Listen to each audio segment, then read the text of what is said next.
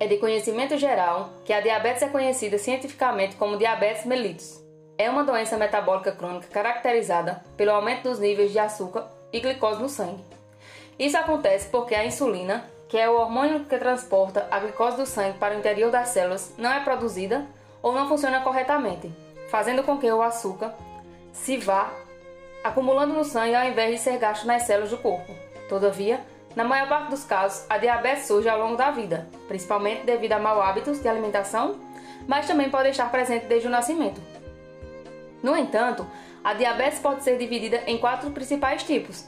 A diabetes tipo 1, ela é o tipo menos comum e surge desde o nascimento, sendo considerada uma doença autoimune, já que o próprio sistema imune ataca as células do pâncreas responsável por produzir a insulina. Assim, a insulina não é produzida, a glicose não é transportada para as células e acaba se acumulando no sangue. A diabetes tipo 1 aparece geralmente na infância ou na adolescência, mas pode ser diagnosticada em adultos também.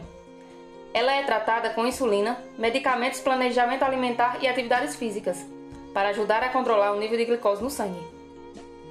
A diabetes tipo 2 é o tipo mais comum e acontece devido a uma resistência à insulina, que surge ao longo da vida normalmente devido a maus hábitos alimentares. Logo, essa resistência diminui a ação da insulina no corpo e faz com que a glicose acabe se acumulando no corpo, ou seja, cerca de 90% das pessoas com diabetes têm o tipo 2 e ela se manifesta mais frequentemente em adultos, mas crianças também podem apresentar.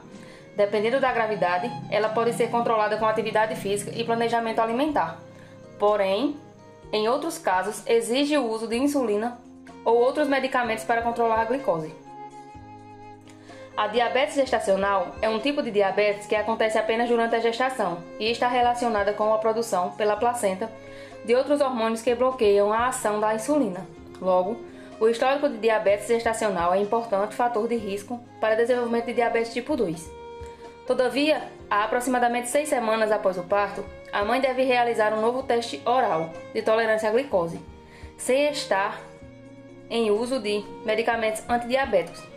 Porém, uma ótima notícia é que o aleitamento materno pode reduzir o risco de desenvolvimento de diabetes após o parto. E a alimentação balanceada e a prática regular de atividades físicas completam essa fórmula infalível. Por fim, temos a pré-diabetes, que acontece quando o nível de açúcar no sangue está aumentando, mas ainda não é o suficiente para fazer o diagnóstico de diabetes. Vale ressaltar que os obesos, hipertensos e pessoas com alterações nos lipídios estão no grupo de alto risco. Em suma, o tratamento da diabetes tem como principais objetivos melhorar a qualidade de vida, aliviando os sintomas e evitando o desenvolvimento de complicações da saúde mais graves.